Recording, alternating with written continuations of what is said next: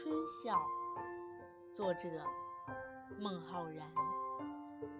春眠不觉晓，处处闻啼鸟。夜来风雨声，花落知多少。这首诗的意思是：春日里贪睡，不知不觉天就亮了。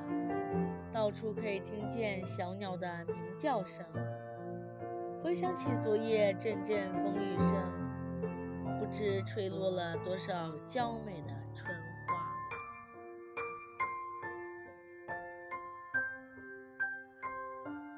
这首诗是诗人隐居在鹿门山的时候所作，意境十分优美。